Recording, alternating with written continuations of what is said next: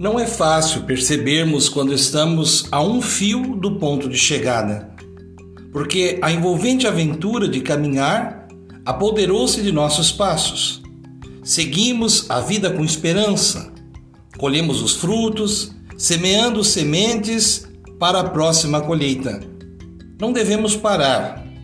Enxergar o presente é importante para sabermos o que será o amanhã, sem temores, sem dissabores, apenas caminhemos, sempre na direção da alegria, a ponto de não cabermos em nós mesmos.